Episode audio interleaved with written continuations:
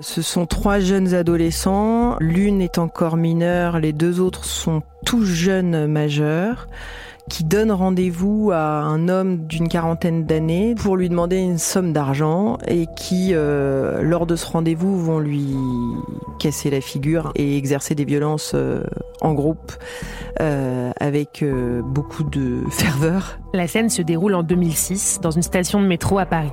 La victime est passée à tabac. Ça va assez loin dans la violence. Il est laissé pour mort, il est dans un état, euh, on le retrouve inanimé euh, avec plein de sang autour de lui et, des blessures, mais en réalité il s'en sort.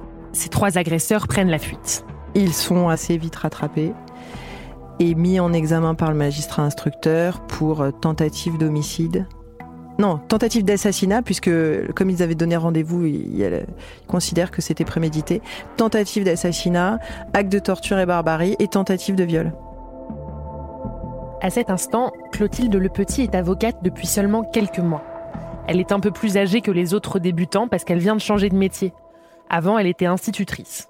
C'est important pour la suite de l'histoire. Ce jour-là, elle est donc commise d'office. Elle se voit attribuer la défense d'une des deux filles du trio, celle qui est tout juste majeure, et le dossier s'annonce très lourd. Bah, acte de torture et barbarie, ça, ça fait résonner l'extrême en termes de violence, ça fait résonner l'histoire. C'est du très haut niveau de dossier. Et j'ai pas une grande expérience, si ce n'est quand même que je fais que du criminel depuis un moment. Donc en fait, je, je la forge peut-être en accéléré à ce moment-là. Cette affaire, elle en parle comme d'un dossier fondateur. En souriant, elle me dit qu'elle est comme les premières amours, celles dont on se souvient pour la vie et qui changent pour toujours votre perception des choses. Pourquoi Parce qu'elle va vite comprendre que la violence de cette jeune fille, accusée de torture, cache en fait autre chose. Et elle va se sentir profondément responsable d'elle. Dans cet épisode, je vous propose d'écouter deux histoires qui racontent ce sentiment de responsabilité, de sa naissance jusqu'au goût de culpabilité qui reste parfois aux avocats quand tout ne se passe pas comme prévu. Ça paraît moins évident que pour d'autres professions comme les médecins par exemple, mais les pénalistes aussi, vous allez voir, ont parfois des vies entre leurs mains. Je m'appelle Margot Lanuzel, bienvenue dans Mon client et moi. Quand elle voit sa cliente pour la première fois, au palais de justice de Paris, Clotilde Le Petit a bien du mal à croire qu'elle fait face à une tortionnaire. Dans le couloir de l'instruction criminelle, on est en 2006, je rencontre une toute jeune femme, toute jeune fille, parce qu'elle avait à peine 18 ans, dont le visage me frappe au premier abord parce que c'est celui d'un visage qui est trop âgé pour l'âge qu'elle a. Parce qu'elle est euh, comme tapée par la rue. Mais ce visage en cache un autre. Quand au fur et à mesure de l'entretien qui sera le nôtre, euh, on discute et qu'elle se met à sourire avec euh, des dents qui sont écartées, des dents du bonheur, et ben tout à coup il y a un sourire qui est celui de l'enfance. Et ça m'a complètement bouleversée. Quand elle me raconte ça, l'avocate semble revivre la scène. J'essaye de juxtaposer euh, et j'essaye de coller la violence extrême des faits et la jeunesse euh, de la jeune femme qui va être mise en examen. Et puis en fait, je, réalise au fur et à mesure qu'il faut lui parler comme à une enfant. Et donc je lui parle comme à une enfant et la façon que j'ai de lui parler fait que tout à coup elle, elle le devient et c'est là qu'elle va se mettre à sourire parce que en fait je suis une adulte. Et peut-être à ce moment-là l'entretien était assez fort. À ce moment-là elle, euh, elle réalise qu'il euh, y a quelqu'un qui est en train de s'occuper d'elle et qui parle pour elle. Et je sais pas si ça lui était arrivé depuis longtemps. Clotilde Le Petit étudie le dossier. Elle comprend que sa cliente et les deux autres mises en examen formaient un trio soudé. Ce sont trois jeunes dont les parcours sont particulièrement euh, cabossés. C'est le moins qu'on puisse dire. Au moment des faits, tous les trois vivaient dans la rue.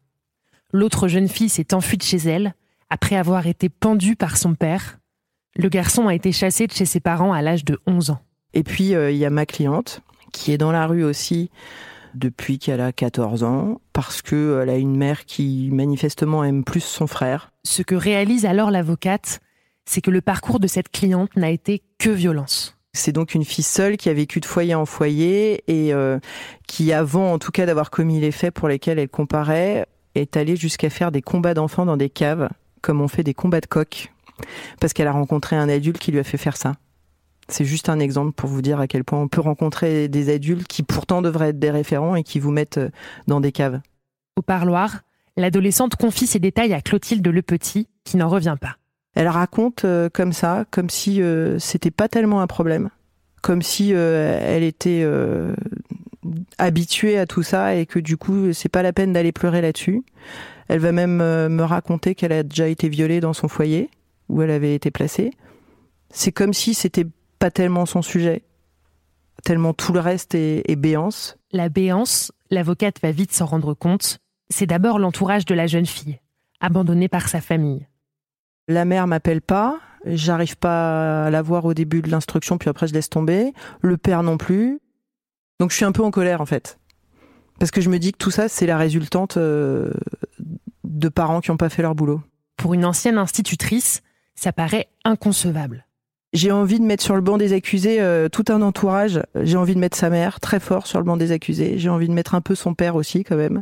Clotilde Le Petit encaisse l'horreur du parcours de cette très jeune cliente. Elle est bouleversée. Mais elle ne se sent pas encore responsable pour autant. Cela viendra un peu plus tard. À la maison d'arrêt pour femmes, l'avocate va voir sa cliente tous les 15 jours, même quand il n'y a rien de nouveau dans le dossier, pour plusieurs raisons. D'abord, elle parle bien. Elle parle vrai, elle parle bien, elle manipule pas et pourtant elle sait avoir beaucoup de charme euh, dans son sourire d'enfant. Elle réapprend à écrire et à lire, quelque chose qu'elle avait un peu perdu parce que l'école c'était il y a longtemps pour elle. L'autre raison, c'est qu'en prison, la jeune fille passe son certificat de formation générale, un diplôme de validation des connaissances pour les personnes sorties du système scolaire, et elle obtient une moyenne que l'avocate n'oubliera jamais, à la virgule près, 17,82. Je dis mais c'est énorme, c'est vachement bien. Voilà. Alors je sais bien qu'une note, euh, ça n'est que l'expression d'une valeur euh, qui par ailleurs euh, aurait une forme de prétention scientifique qui vaut pas, mais, mais quand même 1782, ça veut dire qu'elle est bonne, quoi. Ça veut dire qu'elle est bonne. C'est à ce moment que Clotilde Le Petit voit ce qu'aucun autre adulte n'a pris la peine de voir.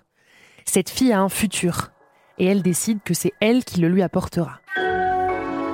Oui, je me sens responsable alors que c'est, enfin, je veux dire, je suis pas responsable, mais, je me sens euh, très particulièrement investi et impliqué dans l'avenir de cette jeune fille.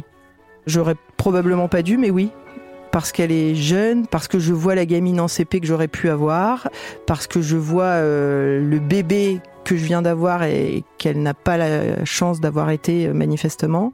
Oui, car il y a une chose que je ne vous ai pas dite. Depuis peu, l'avocate est mère d'une petite fille. J'éprouve la maternité depuis un an et demi et du coup, euh, eu égard au fait que j'ai une bonne propension à la culpabilité et du coup à m'interroger sur toutes ces questions-là, j'interroge euh, la parentalité, l'éducation, l'amour, le fait comment on grandit, comment on pousse bien, parce qu'on pousse en fait quoi qu'il arrive. Donc l'idée c'est de pousser comme une belle plante ou, ou de pousser comme une ronce un peu desséchée. Face à cette gamine au potentiel inexploité, la jeune avocate se dit que l'enjeu est énorme. Si elle est reconnue coupable d'actes de torture et de barbarie, elle passera des dizaines d'années en prison. Elle est la seule à pouvoir lui éviter ça. Quand Clotilde Le Petit me raconte ça, je pense à une autre histoire. Celle d'un avocat qui s'est beaucoup interrogé sur le poids de cette responsabilité, mais pour lui, il était déjà trop tard. Nicolas Salomon est avocat depuis 2001. Il a accepté de me raconter un souvenir vieux de 15 ans et dont il m'assure qu'il est aujourd'hui derrière lui. Mais à mesure que notre entretien avançait, il m'a semblé un peu moins sûr de lui. À la fin, il m'a même dit qu'il s'était presque cru chez une psy. Comme Clotilde Le Petit, son histoire commence un jour où il est commis d'office à Paris. C'était au mois de décembre 2004. C'est un dossier qui arrive en fin de journée. Euh, donc l'ancien palais de justice.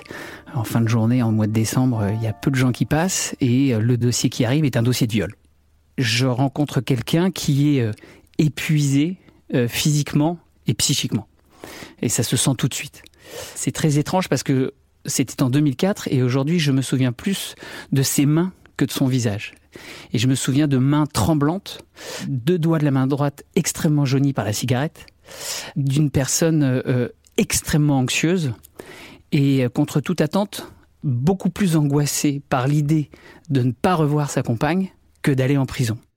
Sa compagne est justement celle qui a porté plainte. Un certificat médical fait état d'une dispute sans pouvoir attester du viol. Je vous préviens d'emblée, il ne la croit pas. À la lecture de la procédure, je sens que euh, les, termes de la plainte sont très confus, euh, beaucoup d'incohérences, et puis la personnalité de la plaignante et de celui qui est accusé de viol est très très particulière. Cet élément, et un certain nombre de ceux qui vont suivre, fait partie des arguments de défense classiques des hommes effectivement coupables de violences conjugales. Je le lui ai dit. C'est une question qui se pose tout le temps. Profane ou professionnelle, on se la pose toutes. Mais pourquoi est-ce qu'elle aurait déposé plainte si ce n'était pas vrai? Mais aujourd'hui encore, l'avocat est persuadé qu'il s'agissait d'un règlement de compte. Ce qu'il me dit, c'est que euh, il l'a pas violée. Il n'a pas commis les faits qu'on lui reproche. Il me dit que la, la garde à vue a été extrêmement violente euh, psychiquement, qu'il ne supporte absolument pas les termes de l'accusation et qu'on ait pu croire qu'il ait violé celle qu'il aime. Donc ce sont ses premiers mots. L'homme dit aussi qu'ils ont tous les deux des problèmes psychiatriques et que sa compagne a parfois dû être hospitalisée. À ce moment-là, nous sommes très tôt dans la procédure. Nicolas Salomon et son client vont passer devant le juge d'instruction. C'est ce dernier qui doit décider si son client sera mis en examen, comme le demande le parquet. J'essaye de démonter le peu d'éléments, même si c'est peu d'éléments, il faut lutter contre euh, ces éléments qui ont été mal interprétés pendant la garde à vue par, euh, je l'estime, le ministère public, euh, le procureur de la République. Est-ce cette plaidoirie ou le dossier? En tout cas, ça marche. Le client de Nicolas Salomon est placé sous le statut de témoin assisté. Il n'est pas mis en examen. La particularité du, du statut de témoin assisté, c'est qu'il n'y a pas de mesure coercitive euh, qui y est attachée. Donc il n'y a pas de détention provisoire, mais il n'y a pas de contrôle judiciaire non plus. Donc mon client euh, ressort libre du tribunal ce soir-là. Le magistrat recommande quand même à l'homme de ne pas entrer en contact avec sa compagne. Pour l'avocat, c'est une victoire. Il pense avoir agi dans l'intérêt de son client à ce moment-là, je lui dis la même chose que le juge d'instruction. Bien évidemment, je lui dis que c'est une très bonne chose de bénéficier du statut de témoin assisté, mais je lui dis que l'enquête continue et qu'il est très important que sa compagne ne vienne pas se plaindre, ne serait-ce que de harcèlement ou, du fait qu'il ait euh, essayé de, de, lui parler euh, euh, après son passage chez le juge d'instruction, parce que ça pourrait être très mal interprété. Je lui demande s'il se souvient de ce que son client lui répond. Pas grand-chose. Pas grand-chose parce que je pense que euh, au fond, au fond de lui, il ne pensait qu'à une seule chose, c'était de la retrouver. Nicolas Salomon invite cet homme à l'appeler dans les prochains jours, et puis il s'en va. Dès le lendemain, son téléphone sonne. Mon client prend contact avec moi et euh, me dit qu'il ne cesse d'être contacté par, euh, par sa concubine et qu'elle le contacte pour lui dire qu'elle ne veut plus le revoir. Je lui dis que ça serait bien qu'on se, qu'on se voit assez rapidement pour en parler.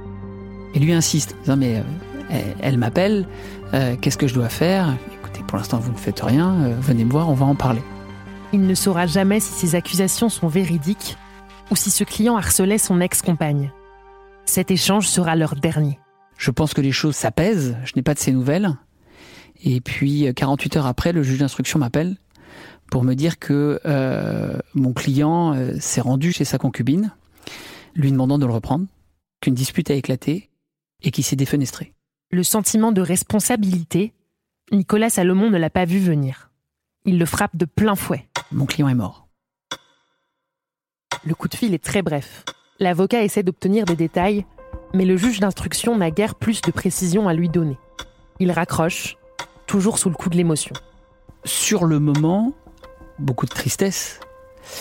Et puis, euh, je suis jeune avocat, j'ai euh, trois ans de barreau c'est très difficile de prendre euh, euh, du recul. Et les premiers sentiments, c'est naturellement, même si c'est, pas rationnel, c'est de se dire mais s'il était en détention, ça ne lui serait pas arrivé, ça se serait pas passé comme ça. Dans sa tête, les questions se multiplient quand on est tout seul ou quand on est au cabinet, qu'on se remémore euh, l'entretien, euh, la tristesse de cet homme, parce que c'était quelqu'un qui était euh, extrêmement triste, extrêmement touché par cette affaire. Donc forcément, on se pose la question, mais est-ce que j'ai bien fait? Est-ce que j'ai bien fait mon travail? Est-ce que j'ai eu raison de faire ça? L'avocat essaie de relativiser. En tout état de cause, quand un client vous dit qu'il est innocent, qu'à la perception du dossier, il y a, il y a énormément d'éléments euh, qui vous persuadent de cette innocence, bah, le travail de l'avocat, c'est d'obtenir la meilleure décision possible pour le client. Il se rappelle qu'un expert a examiné son client en garde à vue sans réclamer son hospitalisation d'office. Et puis rien ne dit que l'homme n'aurait pas tenté de mettre fin à ses jours si cette plaidoirie n'avait pas fonctionné s'il avait effectivement été envoyé en prison. Oui, on peut être incarcéré et ça peut quand même se passer. Maintenant, on peut plus facilement euh, soulager sa culpabilité quand on est celui qui a euh, essayer d'éviter cette détention et que c'est malheureusement arrivé en détention. Là, je dirais que c'est de la responsabilité de l'administration pénitentiaire. En dépit de ce raisonnement très rationnel, Nicolas Salomon ressent de la culpabilité, même s'il sait qu'il ne pouvait pas empêcher ce qui s'est passé. C'est comme euh, un avocat qui euh, défend un multirécidiviste, qui euh, obtient sa remise en liberté et que ce multirécidiviste recommence les faits. Ce n'est pas de notre responsabilité. L'avocat parle ici de responsabilité professionnelle. Mais il se dit quand même que lorsqu'il a rencontré son client, sa position lui donnait un avantage unique. Il a été le seul à percevoir son état de détresse. Alors oui, il a rempli son rôle en lui obtenant une décision de justice favorable. Mais est-ce que ce rôle s'arrêtait vraiment là? Il appartient à chaque avocat de décider s'il doit aller au-delà euh, de sa responsabilité professionnelle pour endosser une certaine responsabilité euh, euh, personnelle. Et ça, c'est, c'est très personnel. Et à titre personnel, Nicolas Salomon n'a pas vraiment oublié cette histoire. Quand je sens qu'un client ne, ne, va pas bien, bah je passe très certainement plus de temps avec lui. Euh, j'essaye de creuser un peu plus euh, pour savoir comment il va, qu'est-ce qu'il fait, est-ce qu'il a des contacts à l'extérieur? Parce que le drame de ce dossier, c'est que il n'a été qu'un visage pendant, pendant quelques heures. Ce sentiment de responsabilité vis-à-vis de sa cliente, Clotilde Le Petit en a elle pris toute la mesure. Maintenant, la question est de savoir si elle va être à la hauteur du rôle qu'elle a choisi d'endosser. Dans un coin de sa tête, les chefs d'accusation tournent en boucle. Parce qu'on va arriver aux assises et qu'on encourt euh, la perpète. Enfin, je veux dire, euh, tentative d'assassinat, euh, tentative de viol et, et, acte de torture et barbarie, on encourt très, enfin, au-delà de l'imaginable. Cette responsabilité est d'autant plus lourde qu'elle la porte toujours seule. Et puis j'ai juste la mère qui m'appelle quasiment à la veille du procès parce qu'elle a été convoquée et que bon, ça l'arrange pas, euh, elle est fatiguée quoi. Bon, elle n'a pas que ça à faire, elle a beaucoup à s'occuper avec son garçon, elle est fatiguée, donc voilà, elle va essayer d'avoir un certificat médical pour pas y aller. Quand le procès commence, la pression est très forte. Hyper stressée, hyper angoissée, j'ai envie d'être fleuriste. J'ai envie de changer de métier, j'ai envie de vivre sous un figuier, de prendre un café. Et je me demande pourquoi je fais ça et pourquoi je me fais ça. Parce que je suis pas non plus en charge du malheur du monde. Je, réinterroge mon métier euh, avant d'aller aux assises et surtout avant d'aller plaider. Nous sommes en 2008, dans la grande salle des assises du Palais de justice de Paris, sur l'île de la Cité. Au premier rang, il y a la victime. L'enquête a révélé qu'il avait violé le garçon du trio pendant toute son adolescence. Donc en réalité, les trois accusés, ils venaient faire une expédition punitive pour venger leur copain d'avoir été violé de 11 ans à 14 ans. Quand elle se souvient du moment où la cour d'assises découvre les trois accusés, Clotilde Le Petit ne peut pas s'empêcher de sourire. Ils étaient exceptionnels, je ne sais pas comment vous dire, ils parlaient avec leurs mots euh, poucave, euh, avec leurs mots euh, qui sont les leurs, leur langage crypté, antisociétal ou autre, ou de gamin générationnel, enfin, je saurais pas vous dire, mais et c'était pas d'un vocabulaire littéraire euh, à toute épreuve. ils disaient juste, ils disaient vrai, il y avait une honnêteté dans leur langage, et du coup, il y avait ce qui n'arrive pas toujours, un débat et un, un échange entre leur monde et le monde de la justice. L'avocate est un peu rassurée par le déroulé des débats. Elle se dit que l'image de la jeune fille tortionnaire se déconstruit peu à peu. Comme annoncé, la mère de sa cliente ne se déplace pas. La fin du procès approche et elle va devoir plaider. Donc j'écris tout, tout, tout, tout, tout, et j'y passe la nuit, la nuit, la nuit. Et je réécris, et je réécris, et je réécris, tant et si bien que je connais par cœur tout ce que je vais dire. Et que ma chance, c'est que je le dis avec tellement de sincérité probablement, et puis avec cette implication qui est celle que je vous ai racontée avant, c'est-à-dire euh, J'interroge la mère, j'interroge la parentalité, j'interroge l'éducation. J'explique pourquoi euh, l'éducation c'est important. Je sais que je parle à des jurés qui ont travaillé dans l'éducation, donc évidemment je me sers du fait que j'ai été institutrice. Mine de rien, ça me rend plus sympathique vis-à-vis du grand public que d'être avocat de la défense des grands méchants. Vous voyez donc ça, c'est aussi une forme de captation de bienveillance, un peu malhonnête de ma part, on va dire. Toujours sans regarder ses feuilles, elle donne au jury la fameuse moyenne au certificat de formation générale. 17,82. Elle insiste sur les capacités de sa cliente. Et puis elle retourne s'asseoir devant elle. À l'issue de ma plaidoirie, je crois que j'ai dû, j'ai dû dire des trucs tellement forts qu'elle me regarde et elle m'attrape la main et elle me dit Vous me laissez plus jamais tomber. L'avocate se rend compte de l'importance qu'elle a pris dans la vie de cette jeune fille, dont aucun adulte ne s'était jamais senti responsable. Peut-être est-elle allée trop loin. Je réalise que, euh, en fait, faut que je mette euh, la distance euh, qui est celle de mon métier avec ma cliente. Et je la regarde parce qu'en plus, je m'appelle Clotilde Le Petit. Et la mère avait un nom qui pouvait ressembler un peu au mien d'un point de vue sonore. Donc je me dis oulala les résonances tout ça. Enfin bon je commence à, à m'inquiéter un peu de ça et je la regarde et je lui dis alors stop. Je ne serai jamais que votre avocate. Mais en même temps, je lui jure d'être son avocate à vie, quoi. C'est un truc, euh, je te lâche pas quand même, quoi. Je lui dis, je ne serai jamais que votre avocate et faites en sorte de donner du cœur à ce que je dis tous les jours parce qu'en fait, je vais faire ce métier, c'est-à-dire je vais défendre celles et ceux qui commettent l'irréparable et dont on voudrait bien dire qu'ils sont des monstres irrécupérables. Donc, s'il vous plaît, faites en sorte que je puisse tous les jours croire un peu au fait que euh, on peut s'améliorer parce qu'il faut que j'y croie en fait. Là, j'y crois, mais peut-être que dans 15 ans, j'y croirai pas. Le jury se retire pour délibérer. Ça dure longtemps, et Clotilde Le Petit sait que c'est plutôt bon signe pour le verdict. Plus ça dure, plus on, part dans tous les sens en termes de réflexion. Et puis quand il a été rendu, alors là, euh, explosion de joie et de satisfaction pour moi et les deux concerts avec lesquels je plaidais pour ces trois gamins. La décision, c'est trois ans ferme et, deux ans de sursis mis à l'épreuve, et puis une condamnation ramenée à, celle de, de violence euh, ayant entraîné un ITT euh, supérieur à huit jours. On a réussi euh, à démontrer à quel point ils n'étaient pas dans l'intention de tuer. Ils disaient tellement vrai que ça paraissait d'un coup clair à l'audience. Et puis on a réussi à plaider que ça aurait été une insulte à l'histoire euh, que de retenir les actes de torture et barbarie. Clotilde Le Petit respire. Cette jeune fille de 20 ans ne va pas passer la moitié de sa vie en prison. Pas pour ces faits-là, en tout cas. Je la regarde et je lui dis en fait, vous sortez dans pas si longtemps, donc vous continuez tout ce que vous avez fait depuis deux ans.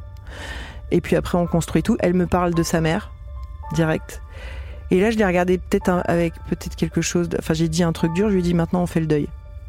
En fait, on n'attend plus maman. On fait le deuil parce que, en fait, vous, vous allez grandir avec ça. Donc, euh, il n'y a plus de maman. Elle sort un 21 mars, un jour du printemps. La suite de sa vie, cette jeune fille-là entre les mains. Comme moi, vous devez vous demander si elle a raison de faire ça. Est-ce que cette cliente est vraiment prête pour voler de ses propres ailes après tout ce qu'elle a vécu? À sa sortie de prison, la jeune fille est hébergée par ses grands-parents.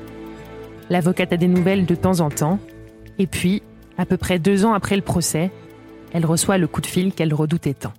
Elle me fait appeler en garde à vue. Voilà, et là, je suis pas très contente.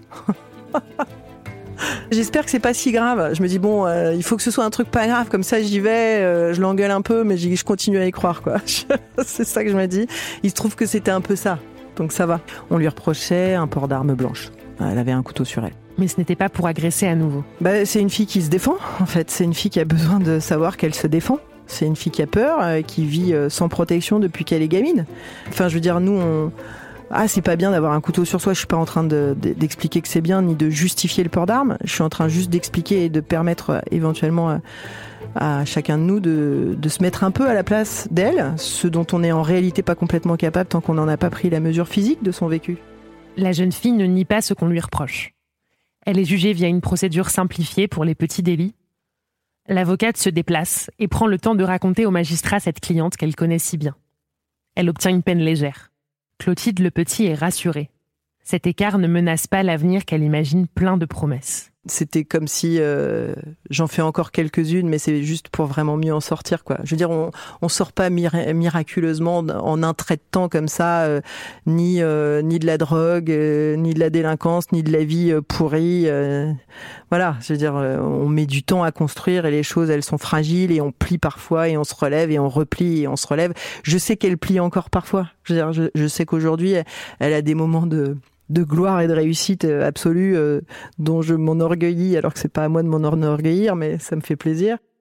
Depuis, plus personne n'a appelé Clotilde Le Petit pour lui demander de venir assister cette jeune femme en garde à vue. Son ancienne cliente à la trentaine, Elle a travaillé dans la restauration, elle a eu quelques rôles au cinéma. L'histoire, elle est jolie, ça fait plaisir. Si plus tard elle devient une, euh, une grande comédienne, oui, c'est l'histoire, elle est belle, ne serait-ce qu'à raconter au public.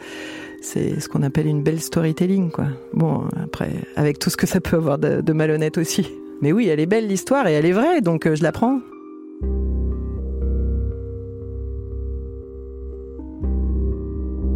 Cet épisode a été écrit par moi, Margot Lanuzel, produit par Europe 1 Studio avec Adèle Ponticelli et Claire Azan, et réalisé par Christophe Davio. Merci beaucoup de votre fidélité et de vos retours nombreux. Si ce podcast vous plaît, continuez à en parler autour de vous. Et n'hésitez pas à nous mettre plein d'étoiles sur vos plateformes d'écoute préférées, si ce n'est pas déjà fait. Préparez-vous pour le prochain et dernier épisode de cette série. Je vais vous parler de grand banditisme, avec un client accusé d'avoir participé à une évasion spectaculaire et son avocate qui va aller jusqu'à remettre en question sa vocation. On ne l'apprend pas à la faculté de droit, on n'apprend pas à défendre euh, un braqueur, on n'apprend pas à parler euh, le jargon euh, d'un braqueur ou, d'un voyou, etc. Et donc on l'apprend sur le terrain il a déjà eu affaire à la justice, il a déjà épuisé deux autres consoeurs. C'est un peu la dernière chance pour lui et ma première chance pour moi, mais à l'époque, je ne le vois pas comme ça. Je me dis, tiens, je vais m'investir dans le dossier, mais je ne vois pas les conséquences que cette affaire aura pour moi professionnellement et personnellement.